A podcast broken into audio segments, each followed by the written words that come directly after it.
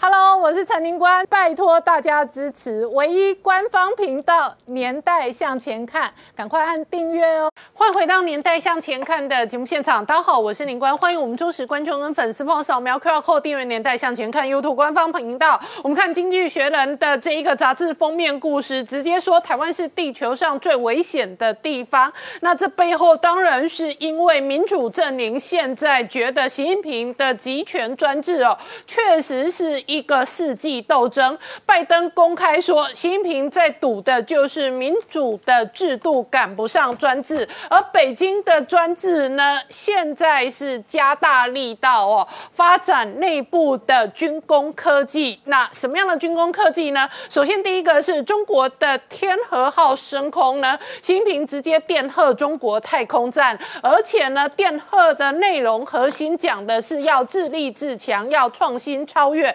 现在在呢，军事专家跟太空专家观察中国大陆的太空站哦，如今也像军舰下饺子一样哦，拼数量。而美中之争哦，得太空得天下的同时呢，很大的军工科技也在无人机。无人机既是商业科技、产业科技，同时也是军事应用。美军中央司令直接说，中国大陆的小型无人机很有可能成为美军最大的威胁。同时，在无人车的部分呢，在民主党主政之后，也加大了产业推动的发展，特别是像这样的无人车呢，新鲜直送，买菜就像叫外卖、叫外送一样，这样的案例也在美国内部跟全球内部开始推行。而这背后呢，科技带来的军事跟霸权之争，会带来什么样的政治军事变经济的变化？我们待会要好好聊聊。好，今天现场有请到六位特别来宾，第一个好朋友汪浩大哥，大家好。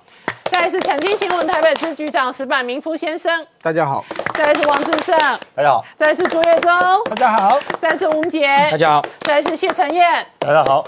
好，我刚刚讲哦，这个拜登直接说呢，现在习近平赌的军事赌的这一个专制制度呢，事实上呢，他就在做一个世纪豪赌，那很大的核心。特别是在中国方面，其中有一套主流的内容论述，他们认为民主制度，尤其是美国民主，将会赶不上中国。好，我请教石板明夫先生，刚看到的是拜登直接讲习近平在豪赌，那他赌什么？他赌民主制度是赶不上他的专制集权的，所以这一场世纪的霸权之争本身仍然是两大制度之争。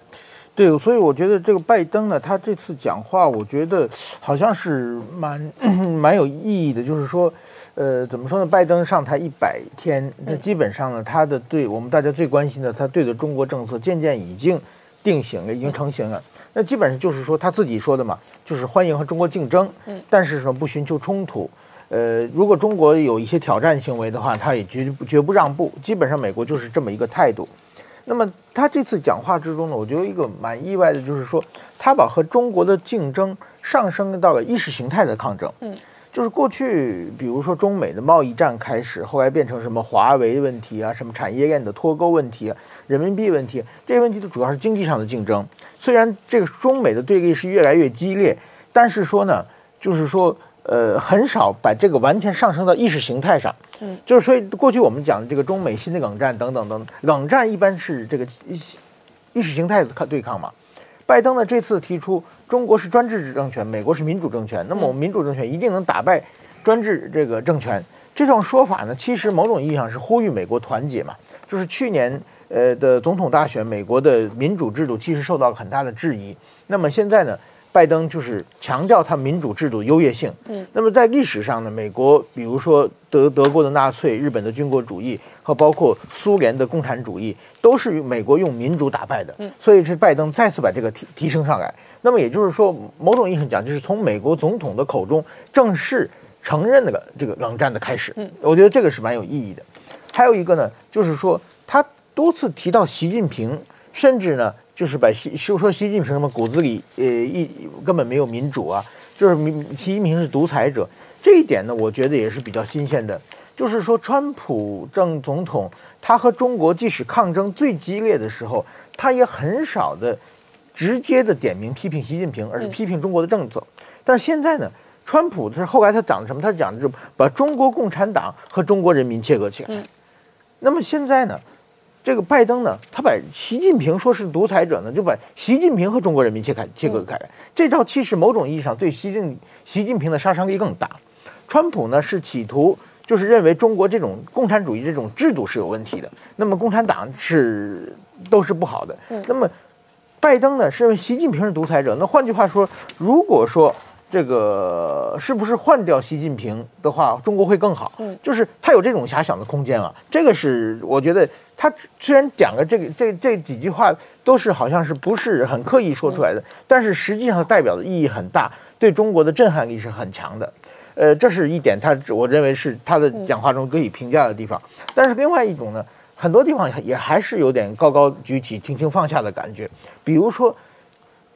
这个香港的问题、台湾的问题根本没有提到，这个点就是随口就是把两个单词说出来就可以的事情，这次没有说出来的话，其实也给了中国的面子。嗯，这点就是说，为为什么会出现这种情况呢？我觉得他还是就是说我我估计水面下跟中国事先有一定的这种沟通，这方面就是说，呃，虽然他说的很很重很重，但是有的是具体的时候呢，我觉得中国也舒了一口气。另外，我非常注意的什么呢？就是在拜登讲话的同天，中国的杨洁篪，他在人民日报发了一篇文章。对，杨洁篪最近啊，经常在人民日报发文章，就好像这个他有可能写的有的文章写的比有的记者还要多。最近从这个去年总统大选的时候，经常上，而且有意思的是呢，他每次文章定调都不一样。嗯，比如说二月份呢，他又写一篇文是专门的。批评美国的单边主义的，而且他说美国什么把自己说什么霸凌别的国家呀，把自己国家的利益优先呢，破坏国际秩序，用的用的非常狠的词。但这一次呢，突然之间呢，又开始从那个站岗又回到这个喜羊羊，从灰太狼又回到喜羊羊，突然间又讲什么呢？就是说五十年前的这个乒乓外交嘛，现在是基点，就是当时在日本的乒乓球队，中国队和美国队的交流的问题，他就把这个事情重新讲，就是说。当时的老一代，毛泽东主席、尼克森总统这种这老一代的这个高瞻远瞩，有极大的拥有极大政治勇气，为了两国人民利益做出了这这个重要的决断。那么呢，中美呢，呃，我们一定还要怎么样？现在叫什么？面向未来，中美两国友好交往的势不可挡。你跟跟两个月前说法完全不一样嘛？这种这种意思呢，某种意义上，我觉得呢，其实就是说。呃，在拜登政权他的还没有定向的时候，中国想尽个办法，想把这个拜登的这个他的整个对华政策能多少影响一点。但是，一旦定性以后呢，就马上放下身段来。所以说，我觉得呢，呃，这种杨杨洁篪发表这篇文章。绝对不可能是空穴来风，绝对是他是意有所指的。那么我想呢，可很可能呢，在水面下跟拜登政权就是说，呃，继继续的下一步的这个沟通和见面就有有可能开始了。所以说，我觉得中美关系的话，就是既斗争又合作的这种格局的话，呃，到底是什么样，我们还要仔细观察一下。好，那我请教智胜哦，拜登拉拢这个民主阵营的盟国当中有一个指标包含文在寅，那他过去相当的亲中。不过呢，南韩现在哦内部的氛围复杂。那文在寅本身哦，五月二十一号也有出访华盛顿的行程，是没有错。其实拜登你可以看到说，在前一段时间，特别是在这个演说当中，他强调的刚刚讲，比如说民主或者是意识形态，那在往前，包括气候、包括人权等等，他打的是一个国际建制的合作的对抗中的一个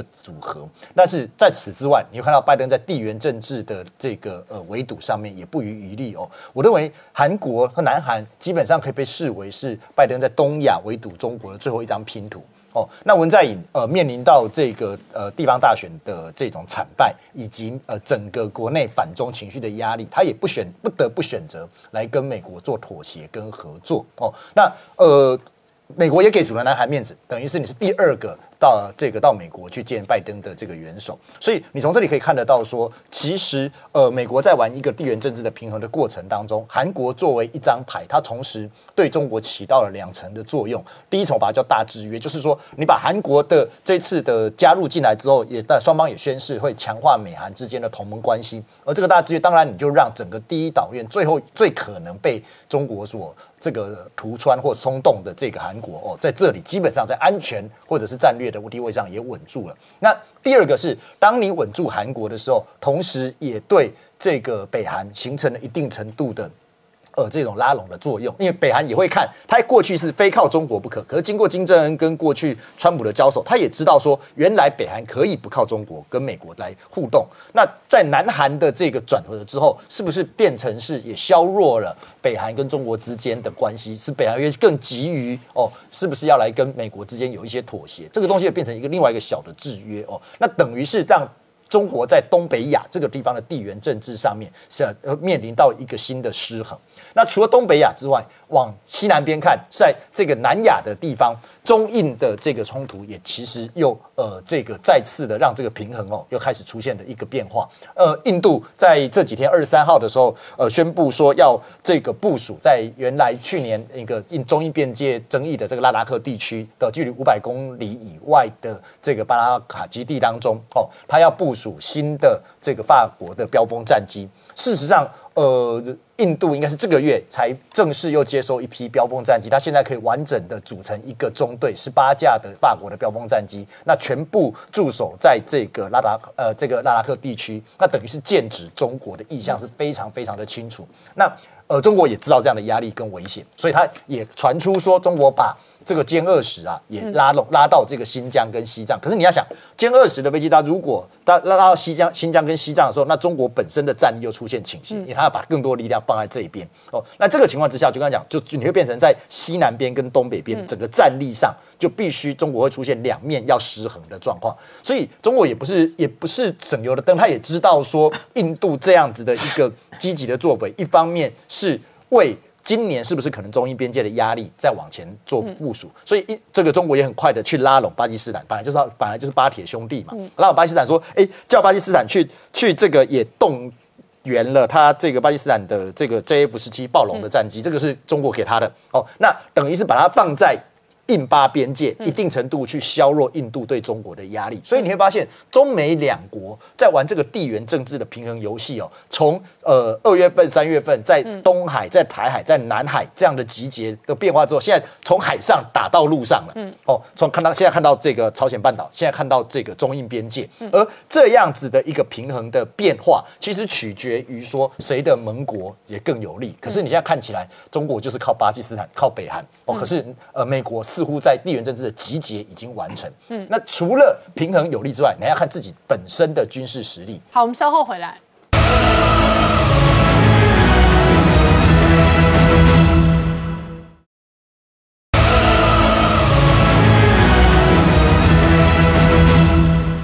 年代向前看的节目现场，我们先聊的是本周是美国超级财报周。那从脸书到 Google 到苹果，乃至于到亚马逊，事实上哦，都交出了很强劲的财报。所以外界观察美国这一波经济复苏力道到底有多强劲。不过呢，这中间有一个核心的变数是拜登到底会不会加税，而且这个税率到底拉到多高？那照川普本人的说法，他。接受了媒体的访谈，他说加税一定会重创这一个美国经济，吓跑企业，而且他说他百分百出来选总统。好，陈燕刚刚看到的是福斯的主持人跟这个川普的这一个访谈哦。那川普的这个访谈内容当中提起哦，拜登的加税政策将会吓跑美国的企业，所以确实金融市场跟这个全球现在都观察美国的税率政策究竟会落实到什么程度。我们看到 Google 啊，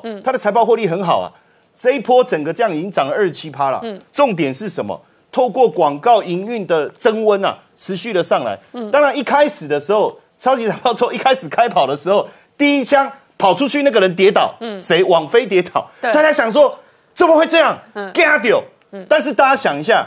网飞是做什么的？嗯，他就在家里看影片嘛。那如果我经济恢复了，我能往外走了，有什么关系？所以包括 Google、包括脸书商业活动啊，把它的整个广告都带起来了。甚至我们看到苹果的股价最近也有也有增温，因为大家也很关心说，哎，你 iPhone 十二的手机接下十三，这是你的这个这个这个我们讲 Apple Car 的一个运作。所以实际上大家更关心的是什么？其实我觉得不是加税的问题，而是在百日之这个。他他这个呃上任百日，你知道到目前为止三道菜啊，嗯，第一道菜是一点九兆，第二道菜二点三兆，嗯，接下来第三道菜又要来一个一点八兆，哎，嗯，这个会给经济成长带来多大的一个增幅？好，我们再去看最近亚马逊，因为亚马逊的股价一路冲冲到三千块以上以后，大家一直在说，你你的消费能力真的能办法有办法一路把。美国市场的消费一直带、一直带、一直带吗？嗯，你你这个消费应该只是一个短期现象。我看很多的一些报告是这样解释哦。可是没想到，嗯，华呃亚马逊最近一年就从疫情过后哦，到最新一季这一年来的营运获利的表现，嗯，突破千亿。好，这个数字背后代表一个非常重大的含义，因为它的累积的价，它的这一年的。的数字突破了之前三年，嗯，也就是说，在没有疫情之前的三年的一个状态，所以我们也看到亚马逊的一个股价最近一年的涨幅已经超过一百四十八，接近一百五十帕。那大家一直认为说股价太高，可是还是持续上涨。另外一个之前这个呃，川普一直运用的工具叫推特，嗯。川普没了推特账户之后，推特业绩就不整个下 整个下滑，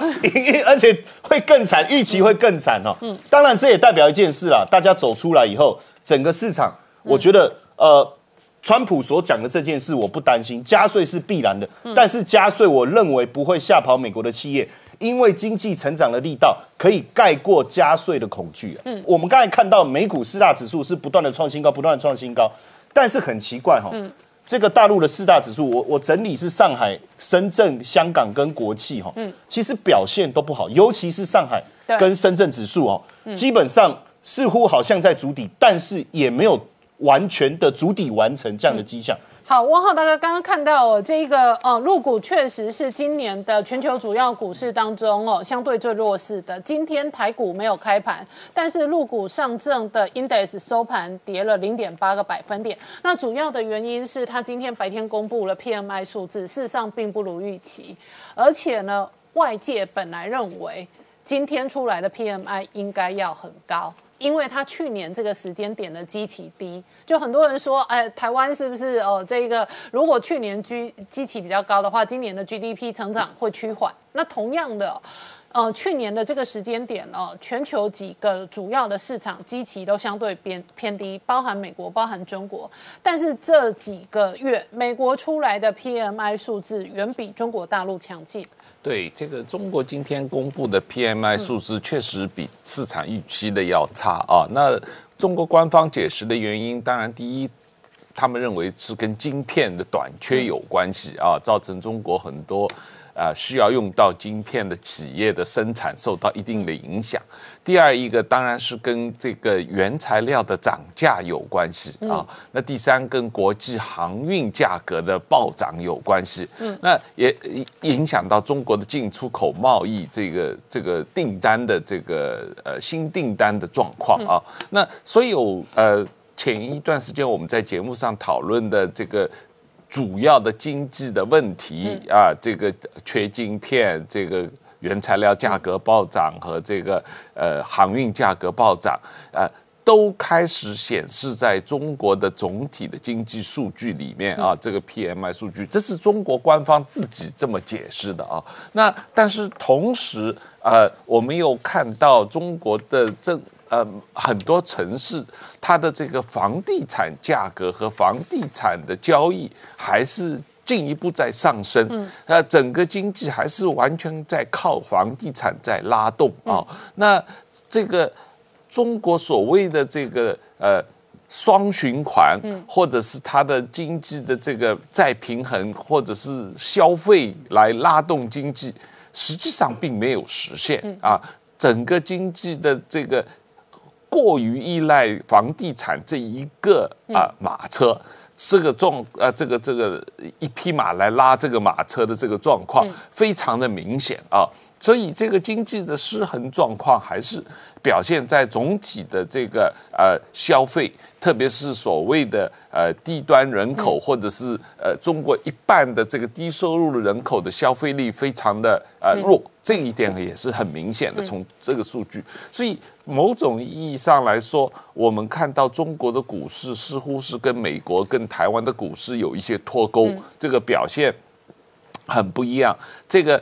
确实是它经济基本面没有大家预期的好。另外一方面，也是跟中国政府啊，特别是中国中央银行，实际上这。这一次疫情开始以后，他们相对的放水，嗯，比美国、呃欧洲的中央银行要相对少，相对少很多啊。然后另一方面，他们同时又不断的在像阿里巴巴、蚂蚁金服这样企业的这个金融啊的这个反垄断。啊反垄断也好，整个金融的检查也好，他们等于是要以前这个中中国很多中小企业的这个呃。这个呃，拿信贷的来源是通过阿里巴巴、蚂蚁金服这种小额贷款来的哦。现在这方面也有卡得很紧，被被中国政府限制了，所以这个造成了整个企业的流动性的紧张。嗯，这也反映到股市上面了。好，我们稍后回来。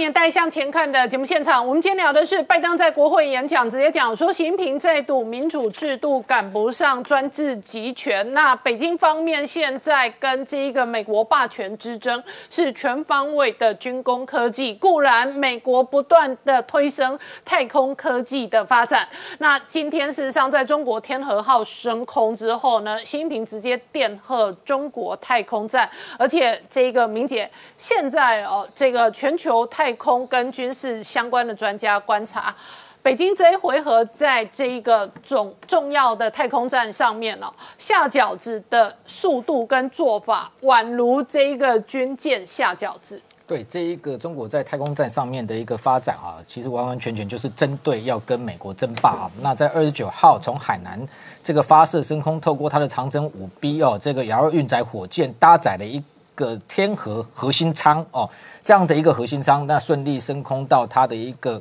呃轨道上面，那未来要作为所谓的天宫太空站哈。呃，整个太空的一个母港哈，作为一个打造的第一步。那这样的动作，当然这个呃，习近平那直接就这个发贺电哈，给他太空中心，那特别讲了几句话。其实这个背后重大意涵，就是完全是剑指美国哈，就是说要求说中国在这一个太空发展上面，第一个自立自强，也就是说他也不要在这个担心被卡脖子、断晶片等等，要自立自强。第二个要透过自己的创新。然后超越超越什么？当然就是超越美国。同时，他强调要有这个弘扬所谓两弹一星二，载人航天的精神哈。那要夺取空间站建造的全面胜利，要夺取胜利，夺取胜利。那当然就是针对先前。这个我们看到，现在目目前国际上唯一的国际太空站哦，我们上上个星期才讲到说，Space X 哦，跟这个太空计程车一样，运送了一批这个呃太空人上去之后的那一个国际太空站，最多可以这个承载十三个人的太空站，那个是由俄罗斯、欧洲、美国、日本联手打造，但是把中国排拒在外。当初为什么不让中国参加？当然是担心他窃取相关的科技技术啊。那现在当然，所以习近平要他的中国太空中心自己要自立自强，自己要。创新啊，然后要超越美国，这个雄心壮志真的非常的明确啊。那当然，这样的一个过程中，我们简单讲一下这一次所谓的这个天河核心舱哦，到底是什么东西哦？天河核心舱基本上是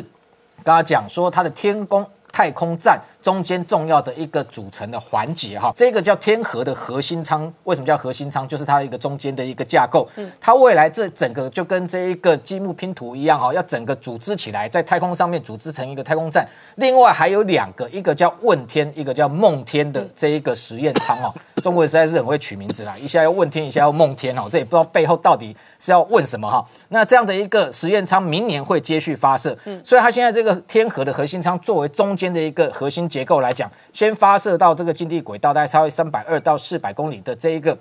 位置，然后等未来接续天这个问天跟梦天两个实验舱在发射升空之后，未来会在太空轨道上面进行对接，就是把它组合起来。同时还会有所谓的神舟载人太空船，另外一个是天舟的一个货运太空船，这陆续会这一个发射。那未来等于说神舟太空船，等到这一个整个天空的太空站，这三个所谓这个实验舱跟核心舱结合起来之后，它的一个神舟太空船就可以把这个中国的太空人运送到太空去，进入这一个太空站。那同时上面的一个相关的补给，就像先前我们看到这 Space X 它也有货运的太空船，它就透过天舟的太空船上去做。补给，那这些都可以透过对接，完全的这个把它整个组合从变成是在一个太空轨道绕行的一个永久基地。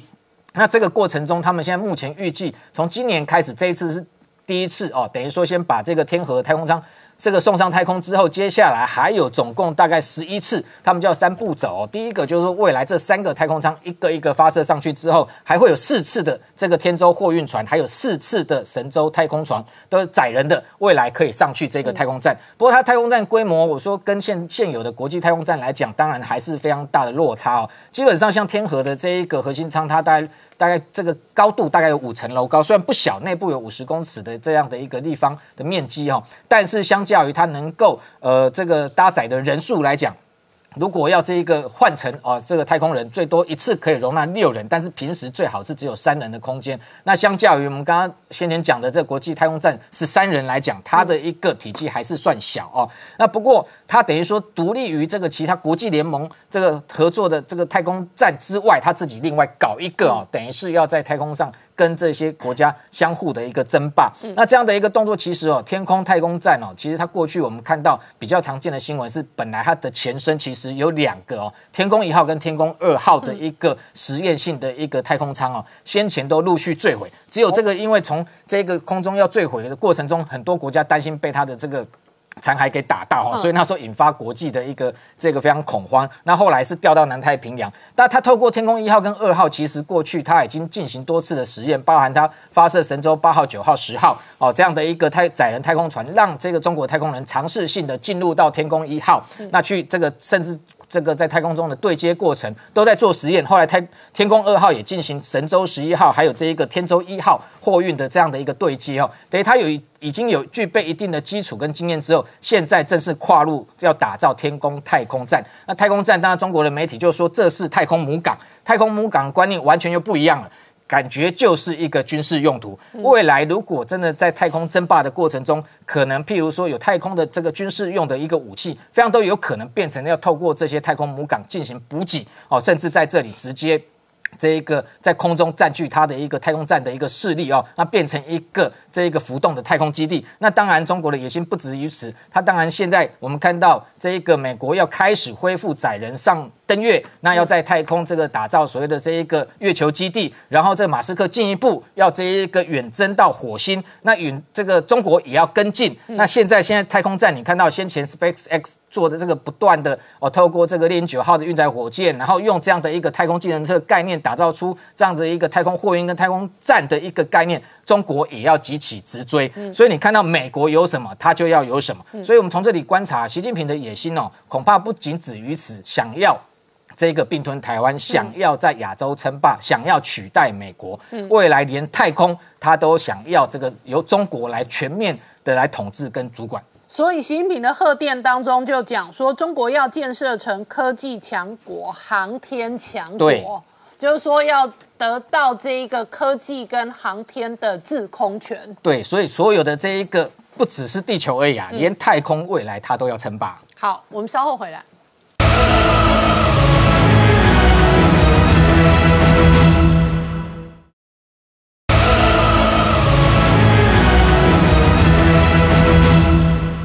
年代向前看的节目现场，我们今天聊的是拜登昨天在这一个美国国会百日演说当中，不但强调这个美国在电动车电池相关的领域一定要领导领先全球，而且事实上哦，美国现在加大力道推动各式各样的电动车跟无人车，这个是加州新创公司最新的无人车新鲜直售。那如果你买菜的话，他就把菜哦通通都铺到这里，好像超级市场的这个货架。然后呢，直接配送到你家。呃，确实，我们在之前也介绍过很多无人车送货，可是以前都是你在网络上买好下好单，他送到你家。可是大家买过。网络上的东西就知道，很怕说我网络上看到跟我实际的当东西有落差，更何况生鲜食品这种东西哦，哎，所以加州这一家 Robert Mart 这家公司很聪明哦，哎，客户要买生鲜食品，来你下个单以后，来我们看画面，他的那个货车打开车门，就像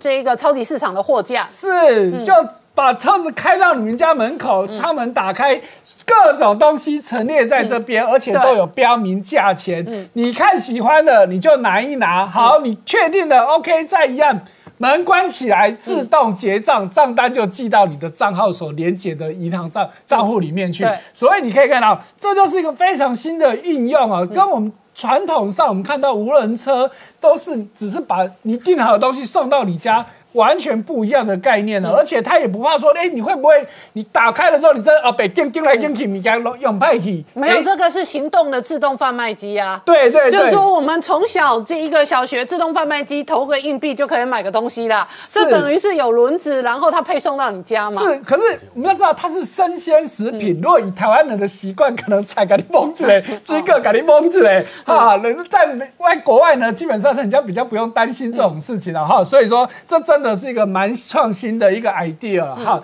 来，我们再看到，哎，亚马逊推无驾驶。无方向盘的无人车哈，我们要特别讲一下哦，无人计程车这种无人车概念很多，可是没有方向盘，这是一个很特别的情况哦。好，根据市场上的这个无人车的分类，我们大大家大家大家都知道有一到五级哦，对只有到第五级的无人自驾车才可以完全把方向盘拿掉。好，就现在画面这一台，对这个是亚马逊正在配送的无人自驾车。是，那它基本上它是要做计程车用，不过现在还是实验性质哦，因为我们刚刚说的，你要到第五级的自驾才是可以完全把方向盘拿开。换句话说，就是我完全在信任这台车的自驾功能的啦。好、所以亚马逊现在已经在朝着这个方向在做测试哦，所以它这台车的设计基本上可以坐四个人，而且每个人的座位都有安全气囊哈、因为毕竟现在要到这么高等级的自驾还是有段距离哦。好，那这么一台车呢，充完电它可以跑十六个小时之多，而且不要小看它，它时速可以到一百二十公里哦。所以这样子一台无人的自自驾计程车呢，诶，这个亚马逊的这个新创公司 Rooks 呢，它准备会在。在在拉斯维加斯跟旧金山等等城市推出哦。不过我们刚刚一再强调，还在测试阶段了，因为你要真的把方向盘完全拿掉，表示如果万一有各种状况发生，乘客是没有办法去处理的哦。所以这还有一段的时间才会正式的推出哦。来，我们再看到一样是无人巴士，诶。这居然是无印良品的，我们跟无印良品的概念不就是卖卖一些类似文创的东西？结果他也在做无人巴士哦，而且人家是正式在经营的，只是他在经营的地方居然是芬兰的赫尔辛基的很乡下的地方。那他冰天雪地可以顺利的这个运输啊？对，那必须讲一下，无印良品做这件事情基本上不是为了赚钱，它是为了公益。因为呢，在那种冰天雪地的地方。大概都只剩下那些老人呐、因为年轻人大概都出外去工作。可是，在当地大家也知道，冰天雪地你要外出非常的麻烦。对所以呢，他们就做了这种无人巴士，就在冰天雪地的地方去载送这些老人家或者是小孩哦。那当然，因为这个地方基本上也没有太多的车，所以呢，它就是这样子慢慢开，慢慢开，无人驾驶。好，那一样的东西，其实这个无印良品也有在北海道推哦，因为毕竟它是日本嘛，不可能跑到芬兰去自己国家不做，按照就说不过去了。好，不过像这样子的这样子一个设计呢，其实真的是很贴切，而且它不只是可以载人哦，它如果把它里面的空间重新整理一下，它就可以像刚刚我们看到那个无人卖菜车一样，它也可以做一个行动商店或者是一个行动图书馆哦。好，来再看到第四个哈，大家看到这个图样，你第一个想到可能就是日本动画里面的变形金刚之类的东西，没有错，像这种造型十之八九都是日本人做的。没有，这台车是日本久保田这个做农具很有名的公司，哎、嗯它跟这个 NVIDIA 合作哦。做了这一台什么用？农耕车。哦。哦，而且大家看到哦它的轮子不是圆的哦，是三角的这种。哎，三角形的，对它是三角口袋面这个很妙哎。对，而且真的是看它在正式工作的时候超酷的，而且它可以有各种变换，比如说大家画面看到的，哎，它就是在洒水嗯。哎，我做一个洒水机，然后后面载个水箱对，我就这样子整个洒水。那为什么要做三角履带式呢？嗯。基本上因为大家知道农地的地面不是那么的平滑嘛，所以呢，我利用履带，我比较能够在高高高低不平的地方嗯去跑。所以说，你看到这么一台非常酷的这个自驾车，呃。哎，让我们突完全对自驾车的想法完完全全的突破了。好、所以大家就知道这个新创公司哦，在朝着无人车、自驾车，真的还有很多可以去应用的地方哦。好，那我们再回到中国哈，那最近大家应该都很清楚特斯拉的在中国目目前所遇到的问题。好，结果现在中国的官方的媒体出来讲哦，希望呢这个啊不能说希望，根本就是要求特斯拉你最好嗯不要停卖了停卖，干脆就停卖了。凶哦。好，那真的是很凶，而且是官媒出来讲哦，好，那到底是招惹了什么事情呢？我归纳大概三件事情，第一个就是降价，嗯，之前就不讲了，光今年以来它降价三次了，好，光四月份又再降了一次，降了多少？三成，嗯。它 Model 三最主力的车种，它现在在中国只要卖二十三万人民币，嗯，甚至它准备五月份要再推一台只要十六万人民币的，你叫其他的中国的这是电动车怎么卖？所以比亚迪业绩很差、啊，然后恒大不堪检验车底的底盘啊，是，嗯唯一卖的好就是五菱宏光那没能杀吧？你讲啊，对其他通通都输特特斯拉嘛。好，第二个问题就是。当初希望哦，给你这么好的优惠，你来这边设厂，我希望你技术移转，就到目前为止，通通没有。第三个也是中国现在他们最感冒的就是，所有验所有的特斯拉的车子都有监控系统，可是监监控的总部设在美国，哦所以中国绝对会有治安问题。好，哎中国要数据，对他们说，你这个监控系统应该要设在我们中国，我们才能够去掌握这些数据嘛。所以基于这样子呢，所以这个官媒不爽了，就出来讲了。好，所以我们对比到，哎，华为也在卖电动车哦，哎。可是你看到这台电动车，我们刚说特斯拉 Model 三在中国卖二十三万，对华为这台卖多少钱？嗯三十八点八九八九万，哦，哎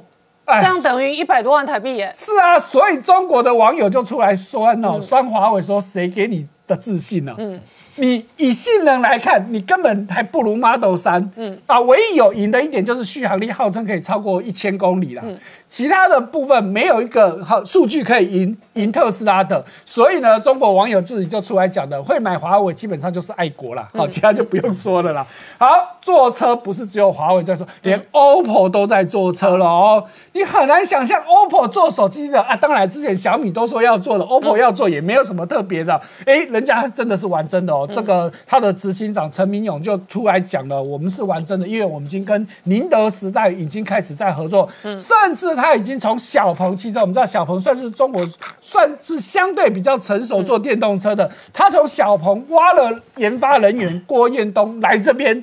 涨兵符，所以很很明显的告诉你，OPPO 人家是玩真的，对不像有些公司真的都是随便喊喊而已哦。好，再看到美团，哎好，送外送的美团居然要推一台 Level 四的自驾车，哎，啊，我们刚刚看到亚马逊也推啊，这有道理啊，哎它就可以外送这一些所有的餐点啊。没有错，如果单纯就外送来说，一点都不稀奇哦。因为美团自己公布的数据，他们其实之前已经靠这无人车外送，已经接了三三点五万笔订单。可是重点是，它这一台它号称是 Level 四，嗯，可是我觉得基本上不可能，因为我好，去查就是后面这一台，这一台号称 Level 四变成它的配送的无人车大队。是，那 Level 四的概念就是告诉你，我就是完全自驾了。嗯，好，那只差别是到 Level 五，就是我连方向盘都可以拿到。嗯好，那我看到现在全世界做自驾最最厉害、最先进的，大概就是 NVIDIA 的技术。那黄仁勋就在。之前不久才刚说过，全世界真的要到 Level 四到 Level 五的话，大概要二零二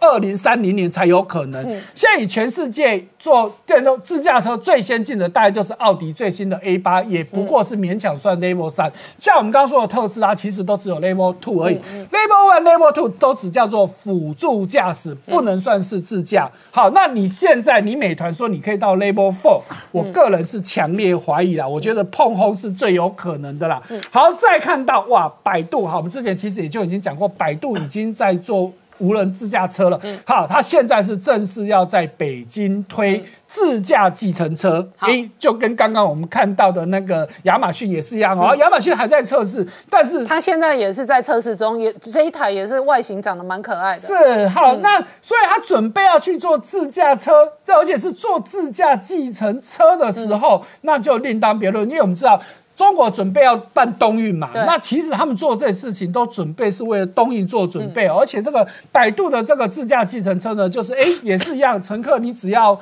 上网去用它的 APP，、那车子就自动来这里。好，不过它有多了一个功能，因为现在疫情的关系，你还要去扫健康码。嗯嗯。好，那他也提到说，那万一如果真的出事的话呢，他会透过五 G，透过云端紧急掌控这一台车，但以确保这个乘客的安全。所以月中，我们刚刚是看到的是中国的电动车大跃进，对。就继上一次半导体大跃进之是外，现在有电动车大跃进。那恒大本来卖房子的，现在有卖电动车都被抓包，说它好像底盘有状况嘛，不能拍。那但是呢，以全球的下一轮科技战场来讲，无人车、电动车真的是超级大战场。没有错，因为合作的童子贤在之前才刚讲过，大家现在说半导体很很夯，说智慧型手机很夯，可是这两个东西加起来一年的产值，全世界也不过一兆美金左右。可是他预估电动车未来市场是六兆美金的市场。大家当然要抢嘛，所以这是一个全世界大家都在做的事情。所以你光以中国来说，去年全世界发行最就是新款的电动车，最多就是中国。我有查过，高达一百四十七台不一样电动车。四十七万哦，不是一百四十七台不同类型的、类型。哦，一百四十七种不同类型，不同类型的，可是对比美国去年只发了十五台，嗯，哦，你有查查了这，嗯，好，那其次比较多的其实就是欧洲，但是欧洲有这么多国家加起来都还没有中国多，所以你就知道中国它在电动车这一块市场真的是势在必行，所以你才看到现在各行各业大家都想去分一杯羹。那当然很重要，就是因为中国补助很多嘛，而且我对我的股价有帮助嘛，所以不管有关无关，反正我就是要去沾上边。好，我们稍后回来。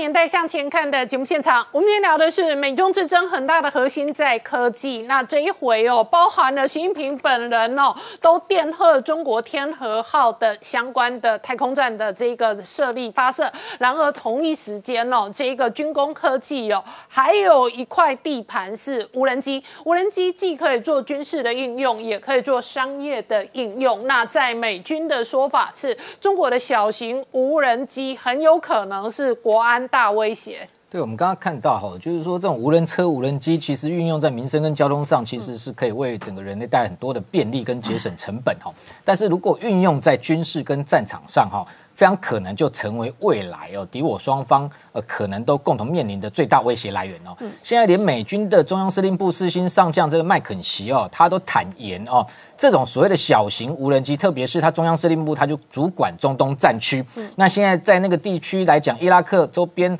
来说，还是有非常多的一个战火在发生哦。他说这样的一个小型无人机。是他晚上睡不着觉的一个最主要的梦夜来源哈、那为什么会这样讲哈？就是这种小型的无人机，因为你不知道它什么时候入侵，它非常难侦测。第二个就是说，他强调以美军现在不是没有能力来反制无人机，不过我们看到美军的这种传统正规装备。防空飞弹来讲，不管是刺针飞弹或者爱国者三型，它打的是大型的无人机，那种高价无人机用这种飞弹来对付，当然是可以成正比。但是如果要去打这种所谓微型的无人机，这成本是这个不符哦，这个完全不符合成本哈、那非常浪费。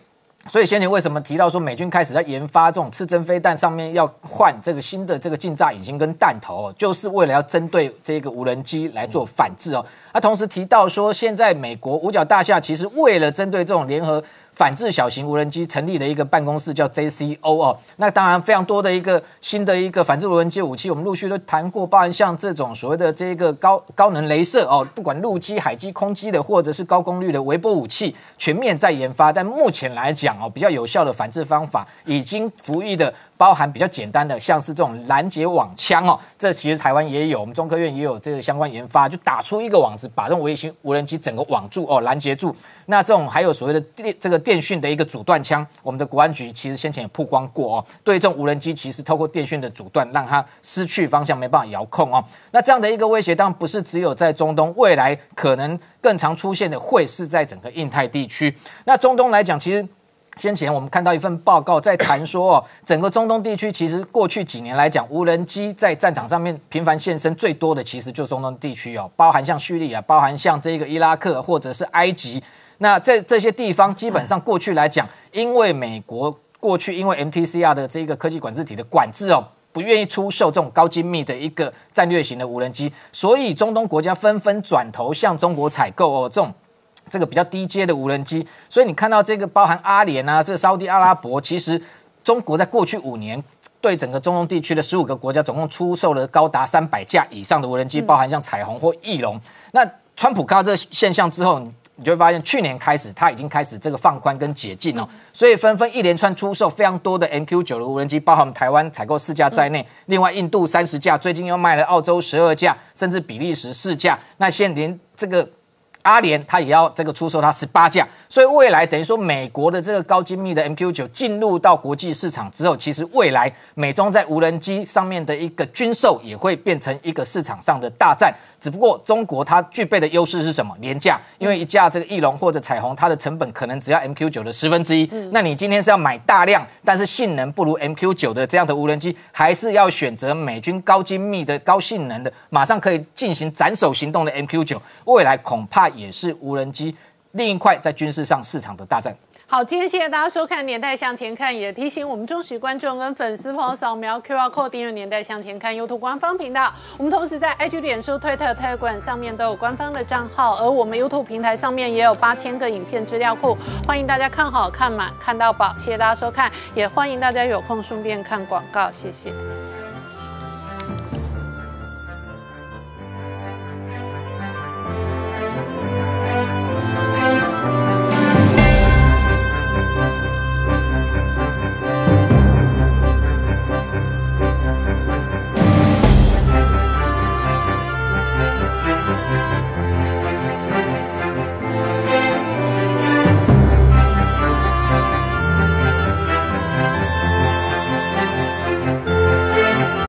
我是陈宁官，拜托大家支持唯一官方频道《年代向前看》，赶快按订阅哦！Hello，我是陈宁官，拜托大家支持唯一官方频道《年代向前看》，赶快按订阅哦！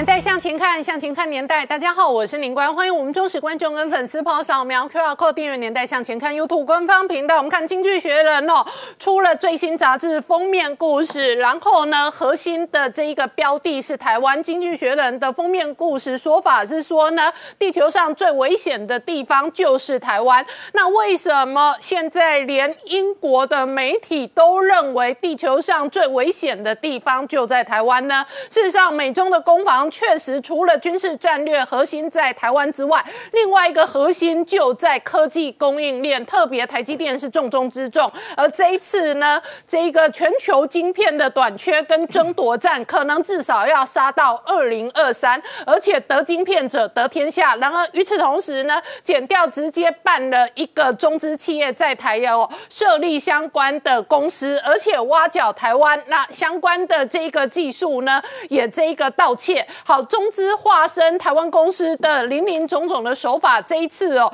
遭受到减掉的这一个法办的同时呢，也曝光了入资在台湾挖角一条龙的产业链。同时呢，劳动部直接禁止重要的台湾内部人力银行跟这个猎人头公司刊登中国科技的职缺，尤其是半导体相关的科技人才的职缺。如果你敢刊登的话，那少则罚几百几百万，重则加罚一千万。好，劳动部也动起来了。同时呢，拜登抗中完全没有手软。那老美的军机接近中国，今年以来增加四十个百分点。那今天最新的新闻，三面夹击哦，这里头飞越黄海、东海跟南海。好，美中关系全面变化的同时呢，然后零号丢脸走人之后，外界观察山东号杀入南海，到底会不会遭受到美军全面的监？控。那同时，今天指挥中心再度证实新增三个本土案例，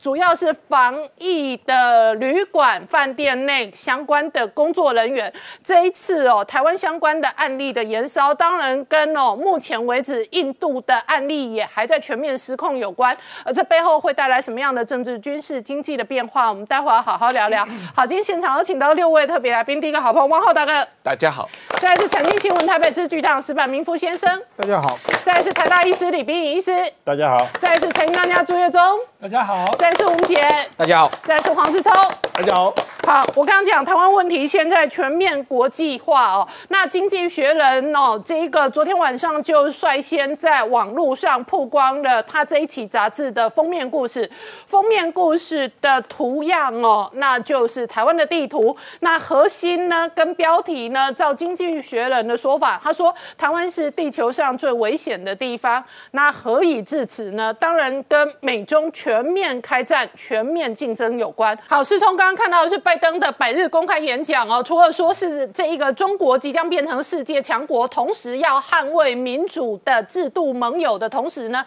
经济学人昨天出刊了这一个杂志封面故事，它的标题说台湾是地球上最危险的地方。它的图示除了台湾之外，以中心位置来看哦，它的右边画了许多美军相关的军舰，那左边是解放军的军舰。在经济学人的眼里哦，美中的战火可能在台湾。那而且呢，文中也强调，台湾是全球半导体的中心，现在也是半导体争夺战的核心。没错，事实上，我们台湾的问题呢，在近期屡屡登上国际媒体的讨论重点。那这一期的这个《经济学人》，它的封面你可以看到，它的封面里面以台湾为一个中心，有个雷达的这个标志。那它的标题就下 “The most dangerous place on earth”，就是全世界地表上面最危险的地方就是台湾。它里面这个在台湾海峡有一个光点，那是代表着解放军的部队。然后在东岸这边有个美国的国旗，代表了美国的这个舰队。似乎两边呢有以台湾为中心进行一个争夺。然后它的小标是中国和美国必须努力避免台湾未来可能会爆发的这个战火，所以显显显见而来的话，美国也知道，或是全世界也知道，说中国想要拿下台湾的这个野心其实是昭然若揭的，因为在过去七七十年来的这个时间里面，台湾的。他们文中提到，台湾被中国认定为一省，所以他们要努力的这个并吞台湾。但是美国呢，长期之间采取一个所谓的策略模糊的这个态度，他们认为说策略模糊没办法遏制中国要打台湾的这个野心。然后他们在提到说，其实中国想要并吞台湾的时间可能比大家想象中中的更快。它里面提到两个人，就是前这个戴维森，这个前印太司令，他就说中国在最快六年之内。还有这个阿基里诺新任的这个印太司令说，攻打时间的时攻打台湾的时间比大家想到想象中都更加的这个接近。另外，他讲了为什么台湾这么重要呢？除了它的地理位置之外，另外一个就是因为台湾目前是全世界半导体的这个核心，包括百分之八十四最先进的这个晶片都在台湾生产。甚至你不用讲七纳米、五纳米以下的话，甚至是五纳米的话，台湾几乎是百分之百都在这边生产。所以，一旦台湾停止停止运转的时候，特别是台积电停止运转的时候，全球的电子业都会陷入停摆，代价是非常非常大的。所以呢，他们认为说，其实这个目前的这个情形来讲的话，要努力遏制中国，中国要努力遏，哎，中国跟美国都要努力防止在台湾可能爆发的这个冲突。特别他说，美国现在需要盟军。包括说可能包括日本啊，或者南韩等等，然后这样子来这个扭转区域的这个态势。好，那经济学人这样说，那到底是不是真的这么危险？我觉得其实他讲，我觉得这个代表了什么？国际大家都非常担心台湾的局势，特别看到可能共军最近的这个动态绕台啦，甚至他们在南海的这个扩张等等，大家都觉得非常担心。但是我觉得我们可以看看台湾的股市是怎么样。台湾股市是创历史新高。对，我觉得钱其实是最敏感的。股市能够创新高，代表其实某种程度来说，台湾人至少不认为说我们台湾是最危险的这个地方。嗯，好，那在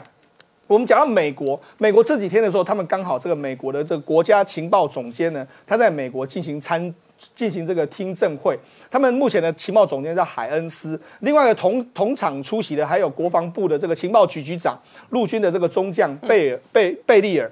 这个。美国的参议员问他说：“哎，请问我们目前美国的这种战略模糊的做法来说的话，是不是好的一个做法？嗯你认为我们是不是应该要用一个所谓的战略清晰的这个做法？结果那个海恩斯就说了，如果我们如果采取所谓的战略清晰的时候，他认为这样反而会逼迫着中国可能会更加的野心勃勃，想要破坏当地的这个利益。所以他认为言下之意来说的话，他可能认为说美国的战略模糊还是一个比较好的现阶段的这个状况。另外一个，他说。美国的如果美国政策转变的时候，也言下之意说，如果美国转变成为战略清晰的时候，台湾会不会跟中国更加分离？那美国这一方面的说法是说，他认为有可能，就是如果美国转变为战略清晰的时候，台湾本我们台湾的这个独立意识或者台湾的自我意识，可能会逼着让台湾跟中国更加的分开。所以或许某种程度来说，可以解释为什么美国目前为止还是倾向维持一个战略模糊的一个情形。另外一个就是美国国防部的这个局长，就是刚才那个贝利尔，他就说呢，我们不知道是否我，哎，他就问他说什么时候会想要统一台湾，他就说我们不知道他们是不是已经决定或者什么时候，但是他认为一切都有可能会发生，所以他们要进行相关的这个反制措施，进行一个相对应的状况。好，这是美国跟国际上面的说法。那我们讲中国，中国怎么说？中国这几天的时候，他们国防部的发言人吴谦呢，他就说。这个拜登政府上来上台以来，美军在这个中国海面附近的活动比去年同期增加了百分之二十。他说，侦察机的活动呢，比过去的时间超过百分之四十。他就说呢，我们中方坚决反对美国在这个地方，特别是呢，我们在辽宁辽宁舰呢在演训的时候呢。这个马斯廷号还有这个美国的驱逐舰，还有空中这个这个侦察机接近，他说这是严重干扰中方演练，嗯，这个严重威胁双方舰艇航行安全和人员安全，性质十分恶劣。言下之意，他当然是批评中国大陆。那从同时之后，我们可以看到中国还是大举的在下一个下饺子，所以显见得来的话，中国也是在做一些准备。那除了这个之外，我们讲其实最近期的时候，包括说像这个 Intel 的执行长。或是这个台积电都说这个晶片荒可能会继续缺，所以当然某种程度来说的话，晶片的问题，包括说最近欧洲可能要成成立一个同盟，要拼晶片，甚至我们台积电登陆的时候，中国原本有这个很多人说不能让台积电来，可我跟他讲，听说大概下个礼拜的时候，双方会签签一个正式的这个协议，真的允许台湾的台积电登陆到中国大陆去。好，那那当然登陆是他们一定想要台湾去的，但是呢？他们现在更缺的是什么？我们知道，其实前一阵子习近平去清华大学之后呢，就成立要这个全力拼这个 IC 半导体。那拼 IC 半导体有需要人才，那需要人才的时候怎么办？最好的方法当然就来台湾挖。于是我们近期又侦破了一个叫做北京易星公司，它其实做的是这个记忆体的相关的驱动 IC。那因为他们中国大陆很想要发展他们记忆体，但是他们在驱动 IC 这一块实力比较弱，所以他们就来台湾。他们在台湾，他们没有登记在案，他们在竹北租个办公室。就这几天的时候呢，在疑似可能有人。情报给他们啦，我必须说，可能是美方的人士给这个情报，然后我们相关的人士就去抓了这个这个公司，然后抓到了一些台湾的台企的负责人，大概有二十名员工，然后现在呢，可能都是交保候传后续调查。嗯，那甚至因为这样，还引发了我们的这个人力银行，我们现在整个我们的这个经济部已经要求人力银行不能够去刊登相关的这个中国职缺，特别是科技职缺相关的状况。嗯，所以你看，其实，在美方的强力监督之下，台湾未来可能在防堵科技变成是这个，因为国际上都说到，他们都很担心，其实真正的破口会在台湾，所以台湾未来在防堵中国科技的这个挖角的时候，我认为会有。越来越严厉跟越来越强烈的措施。好，我请教石板明夫先生哦，你是这一个今年因缘际会有这个加入台湾的这一个工作嘛？那长期也居住在这里，你怎么看《经济学人》的这一个封面故事？我怎么觉得，就是说现在呢，呃，我们看到就是说最近不有一句话叫“天下为中”，嗯，这个各国的，就欧洲的各国的军舰、航母都纷纷进入亚洲。我觉得他们想什么呢？就是说，二零一三年的时候啊，这习近平政权开始，就是一二年、一三年他登场的时候，提出两个口号，一个是中华民族的伟大复兴，一个呢是中国梦，呃，其实就是一个意思。就当一开始大家不知道他想做什么，后来呢，慢慢慢慢才明白呢，他是想改变国际秩序，嗯，他是想破坏现在的国际现状，把这个国际秩序改变之后呢，建立一个以中国为中心的新的国际秩序。那么，什么叫中华民族的伟大复兴呢？就是中国历史上，后来我我当时在北京的时候，也跟他们一些官员交流过，他们想的就是说，中国最近两百年才变成落后的国家。嗯，两百多年以前，中国其实是是全世界的这个国际秩序的主导者，也是最大的经济体。那么，他们想把中国回到那个位置去。一开始呢，大家都以为是这经济上在讲经济上的事情，对。但是现在发现呢，他是原来想在这个国际政治中国来决定游戏规则。嗯。那么中国游戏决定规则呢，这话呢就把国际社会各国一看，这不好，因为现在欧美各国都是现在的国际秩秩序的受惠者嘛。嗯。那你改变新的国际社会，而且你是一个独裁政权，那么我们好还有没有好日子过？所以说，大家纷纷的呢，就是说来阻止。中国这种改变国际秩序、改变现状的一个行动，那么在中国呢，他要中这个中华民族的伟大复兴、中国梦，它具体的讲哪些事情呢？其实呢，就是在它周围有几个火药库，其实就是比如说中印边境啊，这个南海的问题啊，这个包括呃台海，还有日本的这个钓鱼台问题，这些问题里边呢，其实中国习近平要改变现状的话。对别的国家，比如说钓鱼台和这个南海以及中印边境，它都是涉及到对方的主权国家，它要完全改变，说你除非发动一场灭国之战。但是说对台湾的来说呢，相对的呢，只要台湾投降的话，可以不涉及到第三国就可以完成。所以说呢，从这个逻辑上讲呢，他然突然发现呢，习近平是要奔奔着台湾来，他是中华民族伟大复兴的下一步就奔着台湾来。所以说呢，就是。现在全世界认识台湾是最危险的地方。那么，和着现在的耶利莎白女王号，嗯，欧法国的、德国的舰队，其实呢，大家某种意义讲都是支持台湾的，就告诉习近平说，你不可以改变现状。那但是说呢，我觉得啊，虽然大家这这段时间天天都在讲。是是台湾海峡最危险的改这个，但是我个个人是还比较乐观的。我认为确实是台湾中国武统台湾进攻台湾的可能性增高了。但是过去比如胡锦涛时代是百分之零点一，现在改变成百分之一百分之二了，增高二十倍，但是还是还是很小很小的。但是说呢，更重要的是，因为我觉得啊，这个人类的历史上对于危长期的。这个危险预知、这个预测能力其实是很弱的。嗯，在历史上，大家说，比如说过去说什么第三次世界大战要爆发了，什么石油都快没有了，嗯，或者是这这基本都都都没有猜中嘛。反而有一些，比如说呃南北朝鲜突然打起来了，然后这个伊拉克突然进攻科威特了，这些大家认为是不太可能发生的事情，没太注意才突然间发生嘛。那么中国现在全世界都在闹，说中国可能打台湾，都在警示。这个呢，我认为其实越这样的话，中国武打台这个进攻台湾的呃可能性会越来越小的。所以说什么呢？中国打攻打台湾的呃可能性不大，但是我们继续到处呼吁说台湾很危险，这件事很重要。嗯。所以《经济学人》今天初刊这个封面是个好事。对，是啊，是现在全世界已经变成共识了，大家纷纷在呼吁，就是你不要乱动。嗯，中国现在还还很危很危险，我们全世界都强调这件事情是最重要的。好，我们稍后回来。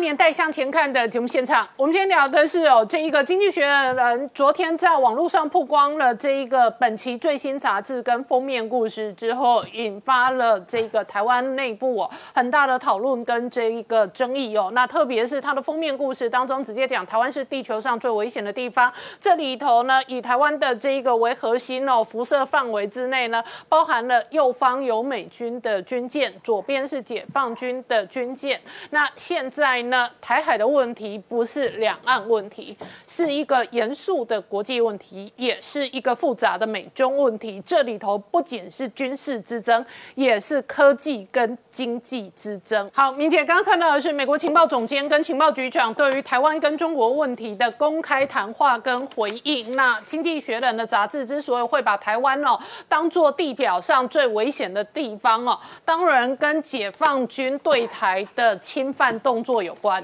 对。当然，因为外界观察到这一个呃，在台海的周边的空域跟海域哦，有非常多的这个美国军机、中国的军机、美国军舰、中国军舰在这个地方互相遭遇，特别是像这一次这一个解放军的辽宁号航母舰队，那遭到这一个美军的近距离跟监哦，这件事情也引发外界哗然哦。那当然，这个整个过程哈，这各方不同解读。不过我们觉得非常有意思的地方，就是说，在针对这一次哈，这个美军伯克级神盾舰，包含从前面它的这个呃马斯廷号近距离跟监的这样的照片发布出来之后，那中国很多官媒哦，要替这个辽宁号留面子哈，所以找了很多的市政哦。我看了一篇报道，还特别把过去美苏冷战期间非常多的老照片都给剖出来哦，说这个美国军舰过去也曾经被苏联的军舰像这样子近距离的一个跟尖，那要去。强调说这样的一个状况在公海上面其实是正常、稀松平常。那国内也有部分的人就呼应这样的一个论调哦。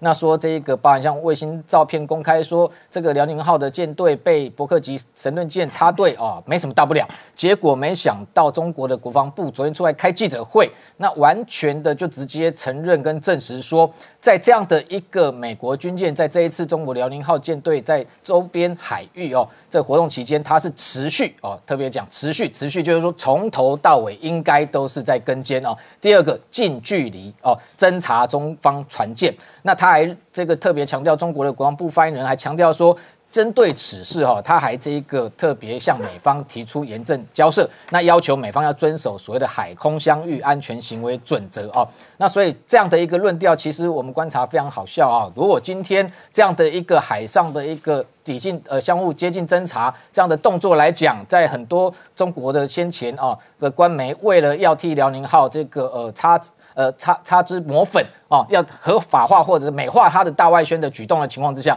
中国国防部有什么好出来抗议啊？今天既然出来抗议，出来讲，那表示这样的一个举动的确是相较过去来说，绝对是不正常哦，所以才要提出这样严正的交涉哦。那还强调说要美方遵守所谓的海空相遇安全行为准则，这就是我们前先前在讲的。的确，二零一四年双方有建立所谓的海空的一个遭遇的准则，但是中方从来不遵守，所以美方现在开始也用这样的方式哦，在对这个中国进行这个近距离的监视跟监察。那这样的一个动作，当然这个呃。中国的解放军要保留他的面子，那特别强调说啊，宅这个航母本来就不是宅男啊，哦，所以远航未来必是常态哈。也就是说，他的这个说法就代表说，就算这一次美军用近距离监控的方式哦，可能也影响不了未来它的这个航母出海这远航，特别是像譬如说出岛链绕岛这样的一个演训计划。那所以这两天其实外界观察到最新的动向是说，这另外一艘习近平呃先前到海南岛没有直。接登舰教阅的这个山东舰哦，就是他首招国造航母，这两天也这个驶出三亚军港。那同样的，还有这个零七五的两栖突击舰海南号也跟随的出海。那这个动作，这个国际的商业卫星又拍到哦，就是说这个山东舰的行踪也似乎跟先前辽宁号有点类似，就是说它二十八号出三亚军港没多远的距离，就在那个地区其实是有移动，但是移动也非常缓慢。到二十九号好像还没有太大的一个。这个航路的改变都在那个周遭的海域，不过这一个部分，我们如果要去跟辽宁号来对比，我认为可能是不同的状况了啊。因为辽宁号先前强调，它是一艘三十几岁的这一个老军舰哦，动力系统的确有可能出问题。但山东舰它是全新的一个这个航母，上面的一个动力系统基本上是没有问题。特别是它这一次应该是要进行它的第十次的海试啊，所以它出海距离不远，在这一个海域活动。基本上来讲，应该的确就是在做海上的测试。那特别是这样的距离不远的情况之下，我个人研判认为非常有可能是在训练舰载机的一个起降训练哦，因为它等于说舰载机可以从地面的基地升空，然后在这个这个山东舰上面这一个着陆，用这样的方式在强化哦山东舰未来它搭载歼十五战机上面这个飞官的一个这个相关的呃能这个起降的能力。所以这个部分我们当然认为说。不能跟这个辽宁号来做对比哈，那山东舰的确，呃，经过今年的海试之后，可能在半年内哦，的确外界评估，因为今年是它建党百年哦，的确有可能再拿来呃用于耀武扬威一番哦。那除了海上的这个角力之外，当然还有这两天呢，美国军机的动作的确也非常频繁哦，包含在二十九号哈，出动了五架的包含侦察机 RC 一三五的这一个。W 侦察机进入到黄海跟东海，另外在南海也出动了 P 八 A 跟这个 EP 三一的电侦机，一次三海哈，直接这个合力合围这个中国，这样的动作的确对中国来讲，当然会面对空防上面的压力哈。那这样的动作，当然，所以中国的国防部昨天记者会也公开讲啊，就是说现在这一年来，二零二一之后哦，美国军机。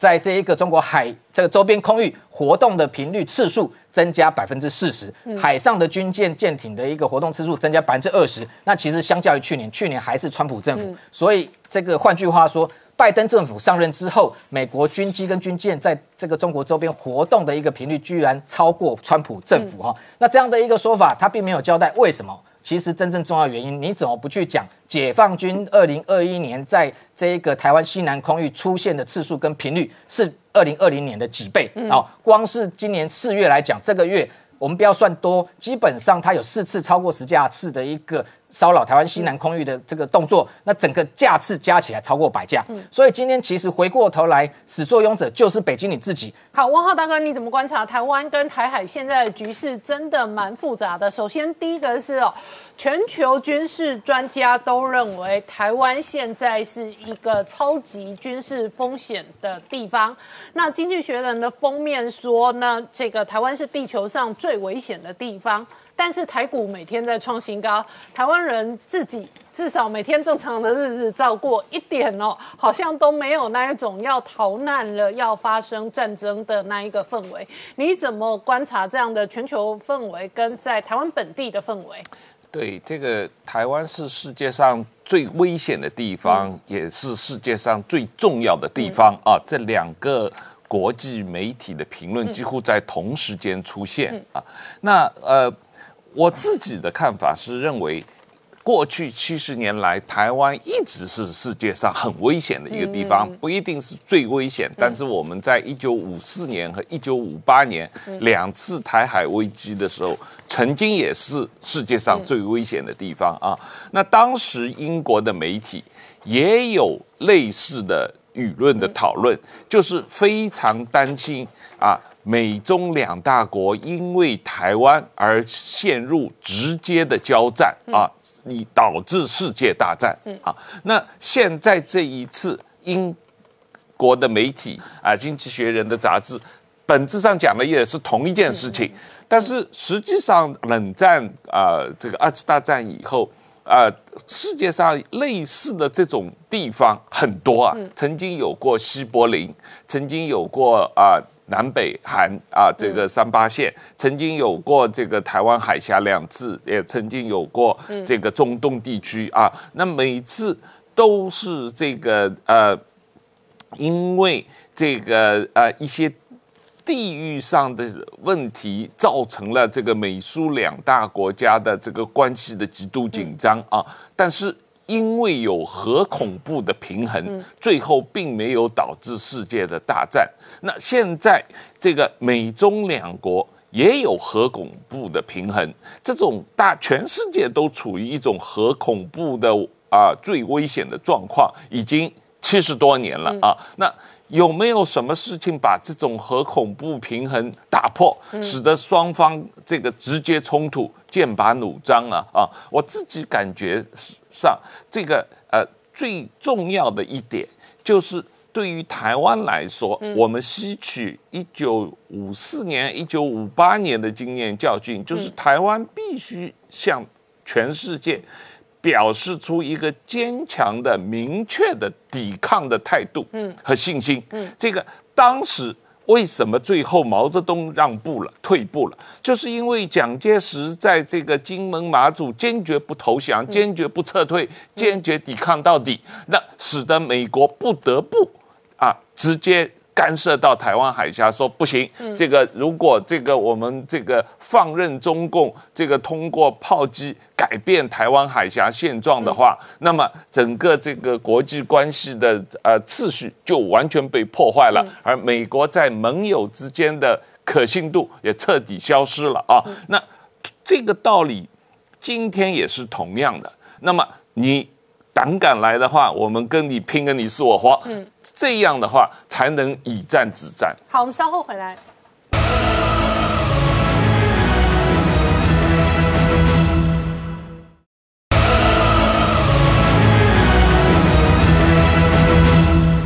回到年代向前看的节目现场，我们今天聊的是《经济学人》这一个封面故事，直接讲台湾是地球上最危险的地方哦，引发各界热议。然而，事实上确实美中的科技战哦，战场都在台湾打。那这一次哦，减掉直接破获这一个中资企业违法哦，那在台湾哦，这一个化身台湾的公司，那最主要的核心是他要抢人才跟偷技术，然后这也使得今天哦，劳动部这个新闻哦也，引发了这一个大家的注意，因为劳动部直接禁止所有人力银行跟猎人头的公司不准帮忙刊登中国科技的职缺，就是说，如果是中国的相关的科技公司，尤其跟晶片、半导体相关的，如果你代为真人的话，直接开杀，直接开罚，是从。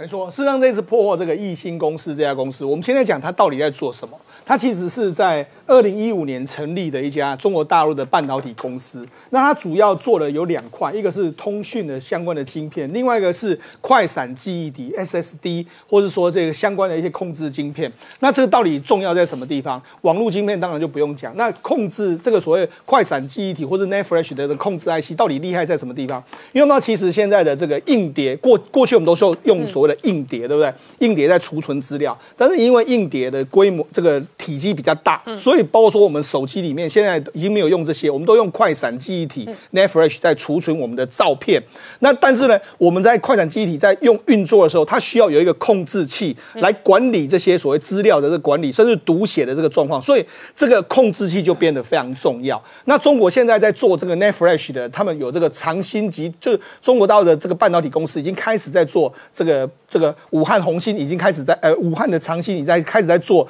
相关的这个半导体的这个状况。另外一个，但是他们在驱动 IC 这一块，他们实力真的相当的差。嗯，因为为什么？因为其实这个通常呢，你要做这个驱动 IC 来说的话，目前的国际第一大厂是三星，嗯，第二厂是 Marvel 美国的公司，再就是台湾的包括群联、汇荣等等公司。所以其实是美国，然后这个韩国跟台湾这方面的技术能力比较好。那我们知道，其实他不可能去美国挖角这些人才。那韩国的三星来说的话，他也需要这些人才，他去韩国挖。另外一个就当然来台湾挖。所以他这一次武汉这个所谓的这个红这个易鑫半导体呢，它跟台湾的两家公司，包括说有一个中资背景的这个起源会计师事务所，还有一个叫碧博人力银行，他们三个一起来台湾，然后用所谓的他们在竹北租个办公室，然后开始在挖角相关的人士，就挖角这个从台湾的这个半导体挖这些人来我们这个。这个中国大陆的易兴公司工作，那易兴的老板其实他也曾经来过台湾，他也曾经就是说他也蛮大手笔的，就是说，哎，如果你在公司表现的好的话，你也可以到中国大陆去做一个什么高价旅游啦，甚至各式各样的东西啦。那为什么他会来台湾做这个半导体的这个公司呢？因为我们必须讲。实际上你在挖角这个人才的时候，他在台湾除了挖角台湾的办的人才，帮他做所谓的 IC 设计之外，还有一个方法，是因为台湾的这些人才，你可以去，因为台湾常常有什么各式各样的研讨会，各式各样的所谓公司参访什么，他们也可以用这个方式去跟。国际大厂或是各大厂去交流。嗯，如果你真的到中国大陆去，你把这些人找到中国大陆去工作的时候，他或许反而没有这样的状况。所以现在很多中国大陆的公司是反而他在台湾成立公司或者成立一个办事处，我就在这边做这个挖台湾的人，然后你就在这边工作就好。所以我们要之前减掉已经查获两家，现在又再查获一家，所以你可以可以看得出来说，其实这种渗透是在台湾无所不用其极的。好，于是呢，我们现在劳动部就说，那这样子好了，我们现在于是未来，如果你真的是包括说你帮这个中国大陆的，包括说像半科技业了，对，半导体业，你帮他开开这个招募相关人才的这个广告的时候，我可能会罚。罚的话，违者的话罚五五千万，那最重的话可能要罚到一千万左右，特别是半导体这一块领域。但是他说有一个例，有一个情形是例外，就是说如果台湾厂商登陆了，登陆到中国大陆去，然后从此呢，我们政府也合可他到中国大陆去，那这些台湾厂商可以在台湾登刊登说，哎，我要招募人才到中国大陆工作。除了这个之外，未来都不能够帮中国大陆企业刊登。这个台湾人才往中国大陆工作的这个状况，所以我觉得其实这个防堵呢，虽然说有一点晚的啦，但是我觉得做了总比不做更好。好，那我请教月中哦。那另外一个核心的原因是哦，也因为哦这个特殊的疫情跟美中的科技战打得如火如荼，那这一回合台湾的电子产业供应链哦，都处在一个超热的一个位置。啊，没有错，去年半导体产业真的是全面的大喷出哦，大家的营收呢都纷纷创新高。好，那创新高赚大钱，当然要回馈给员工嘛。啊，尤其刚刚世提到，这个中国厂商是不断的跟你挖角，为什么会被挖走？就是人家出比较高薪嘛。那你怎么留住员工？当然就要给给。对应的高薪了，好，所以我们看到日月光、历程跟南茂这三家，诶，都不约而同的，今年准备调高三到五趴的薪水啊，哈，因为啊，日月光跟历程都一样，去年都营收都创新高，那今年第一季也都持续创新高啊。南茂第一去年是没有创新高，但是今年的第一季也在创了单季新高，所以赚大钱当然要给员工更好的待遇哦。好，那再对应看到三星哦，这个事情真的是蛮霹雳的哦。什么事情呢？居然三星的高层什么部门？嗯，这个影像显示器的部门的部长偷偷来台湾做什么事情？居然找上联发科求助于联发科，哦因为他们缺了面板驱动 IC，哦只好赶快来台湾求助哦。好，我们就想，三星不是世界级的晶片大国呃大厂吗？怎么连你都缺货了？哈，因为现在。韩国面临非常夸张的这个晶片缺货，有些晶片居然涨价三十倍，哇比中国还要夸张。中国我们哇现在讲大概六到八倍，已经很、很扯了，居然三在三在韩国可以涨到三十倍，这么夸张。所以呢，三星只好赶快来求助啊。好，那再看到哇，这讲到晶片，我们台湾。新一座护国神山即将诞生，就是我们的联发科啊！好，这几天我们都不断的在讲联发科。好，那联发科呢的第一季的获利啊，这个配息我们昨天都讲过，我们就不再重复。所以现在大家开始呢对它的股价有很大的想象力哦。嗯，好，我们看到几个外资法人，第一个我们先看到大摩，好，摩根斯丹利喊出来目标价看一千三百八，也其实已经很接近，现在嗯，昨天已经一一八五了嘛，好，来第二个高盛喊一五二二，嗯。好，再来汇丰喊一五五零，哇，最厉害的是里昂喊两千，嗯，哇，那以前我看到这些新闻，我都会觉得啊乱喊的了，现在我都不敢这么说了，哈，是很有想象空间的。来，再看到联电，嗯。哇，联电呢？我们也昨天有报道说，哎，他准备要一千亿的扩厂哦。可是你再仔细看，一千亿扩厂，哎，他居然用了一个很特别的手法，这些钱是客户付钱，对，用预付款来帮他建厂啊。一方面也当然就是绑住他的客户哦。好，所以呢，我觉得这个都跟建商学的啊，建商还不是要大家用预 售对屋来对对对，没有错哈。所以呢，现在呢，哎，这些法人好，美系的法人呢开始喊连电看七十块钱，那亚系的稍微。低一点，哎，也不过看六，也有看到六十八块之多，都比现在还有一成多的涨幅哦。来，再看到哈，一样车用 I 的 IC，哈，这个大厂车用的 IDC 哦，哈，那现在他们自己出来说哦，他们已经是全世界最大的，他们的出货可以达到一百万颗以上哦。好，所以呢，这董事长胡正大就出来讲了，这全世界真的非常非常的缺哦，所以呢。各国的大车厂喊得出名号的，大概都是他的客户了。好，所以呢，这也吸引了宏基花了十五亿去取得它百分之三点五八的股份哦。哈，显然大家都很看好这个产业。哎，所以呢，很多的厂商哦，持续要扩厂，准备想要进驻科学园区哦。不过现在真的是僧多粥少啊，一堆人想要抢进了。哈，所以科学园区呢，最新公布的新的投资案有八家。对，获准可以进入科学园区哦，现在都要排队哦，现在要能够进去没那么容易的。好，那其中汉磊哈做第三代半导体研发的哈，准备要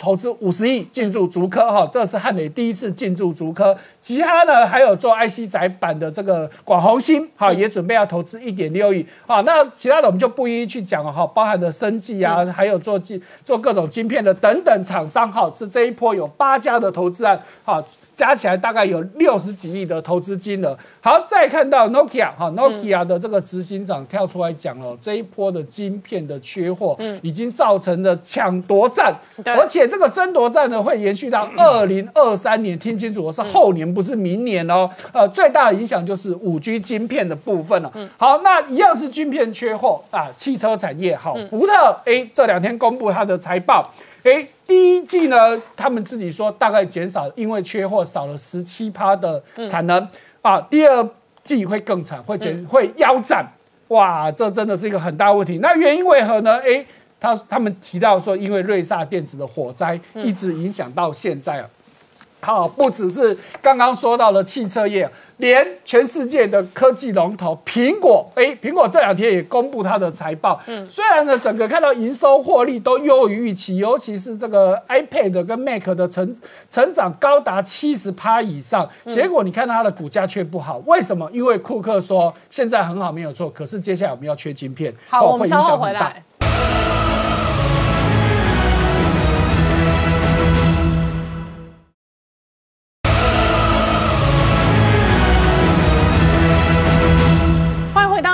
向前看的节目现场。我们今天看指挥中心再度证实本土案例今天再添三个，那主要的原因当然是防疫的饭店，现在显然有饭店内的内部群聚感染。李批怎么观察这一波的感染？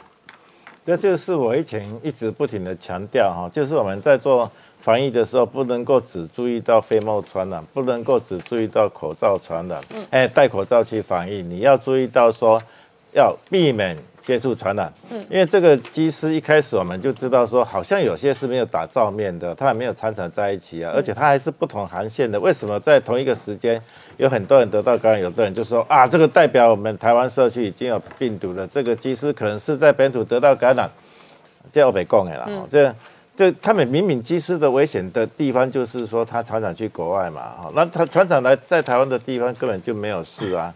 那所以他们应该是有一个什么人在国外得到感染，嗯，因为我觉得我们对机师对在台湾还是有一定的规定，虽然说他们好像不太去遵守这个自主健康管理的原则，但是去国外有没有在管呢？因为有尤其是有些国外并没有要求要检疫啊，他就是跟你说你要小心，然后就你你可能就到处拍拍照。所以这个空服人员哦，是不是在国外也有相当的一个规范哈？那他如果没有相当的规范回来，是其实是对我们台湾是有一点危险的。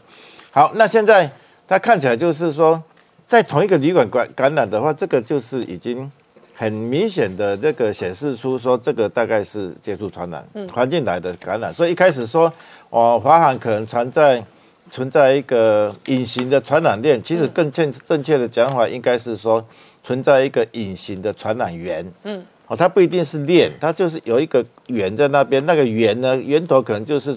饭店，那饭店不知道哪一个地方被污染了以后，才能够解释说饭店的员工、饭店的主管，还有住那个饭店的技师，大家都得到感染嘛。对，那我一直一直认为哈，接触传染的一个有效性可能会高于飞沫传染。对，就像是冬天哈，我们都知道冬天这个病疫情就会上升，为什么呢？因为病毒容易在环境里面存活比较久的时间。嗯，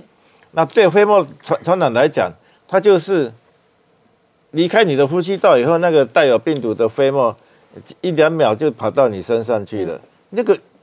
温度对病毒的那个传染力根本没有影响，可是接触传染有影响。我如果打一个喷嚏，这边有病毒，它在夏天的话，可能就是一分钟就死光光了，就没有传染力了。它在冬天可能是一小时、两小时、一两天不死，嗯，啊，它传染力就很强。哦，所以环境的消毒很重要，不要摸眼睛、鼻子、嘴巴很重要。然后呢，要常常洗手。嗯，哦，像像我的话，我就是真的是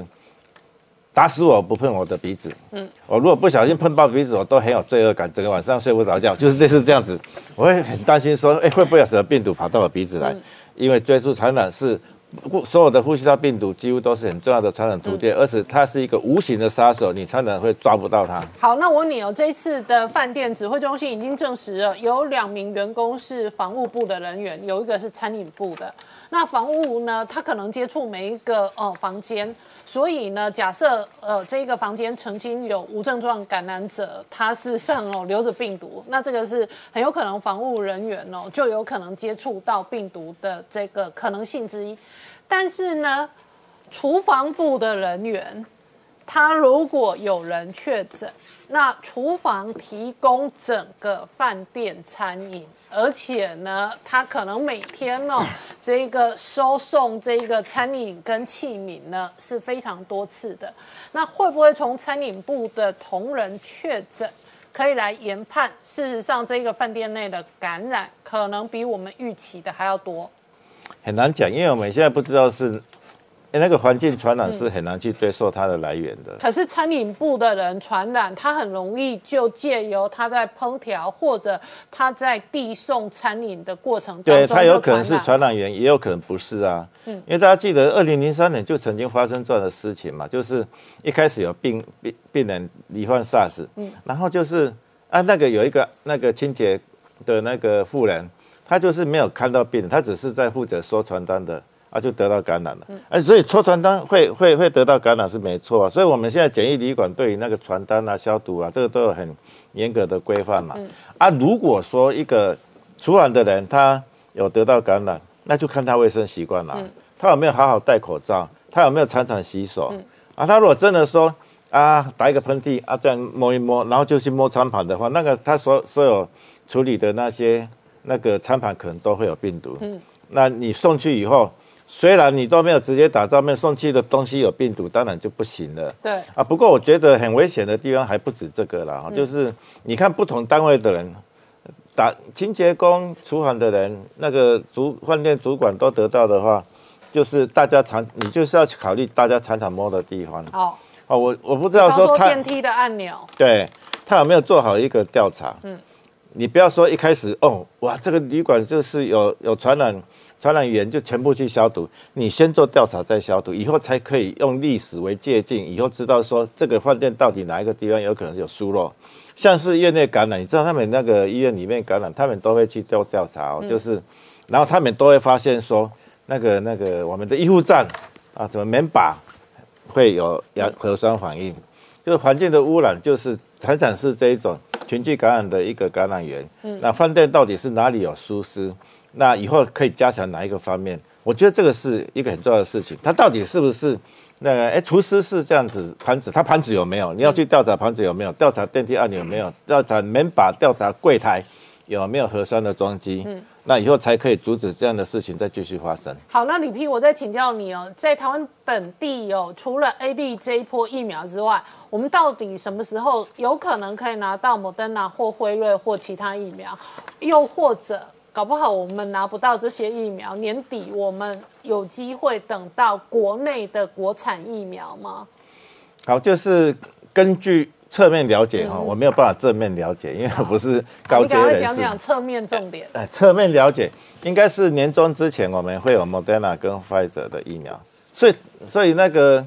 我们的卫福部才会公告说要负七十度冷藏设备啊，要负二十度冷藏，所以大概他们大概心里有底了。你说的年终是中间是不是？就是六月之前啊，然后再过来的话，那个我们的那个国产疫苗其实好像都差差不多说完结束了。哦，真的。啊，现在就是。他们就是说完以后，必须打一剂，以后隔二十八天再打第二剂，啊，再隔一段时间三四个礼拜再测抗体，啊，然后抗体的话，这有一个难关呐，这难关必须突破，就是说我们必须要一个标准去验证这个什么样的那个浓度的抗体，我们可以给它紧急授权，因为台湾的疫苗是没有办法去做临床试验，看说它保护效果多少，它只能够看抗体，那我们的抗体高度就是要看。跟它一样的新冠疫苗，我们的抗体如果高于它的话，我觉得就可以用了。嗯，不过这个东西可能就是会有一些议论，会有一些反对的声音。那我希望我们那个台湾要有一个共识，我们毕竟是一个有一个很好的获选疫苗在那边，不要因为枝枝节的问题害我们的国产疫苗没有办法走出去。我们不只要我们的，我们以后国产疫苗不只要帮助台湾民众，它甚至可以帮助很多我们在外面拿不到疫苗的国家，因为它是一个品质非常好的疫苗，打的都不痛的，也不烧的，所以大家要支持它，这个大家要引颈期盼。好，我们稍后回来。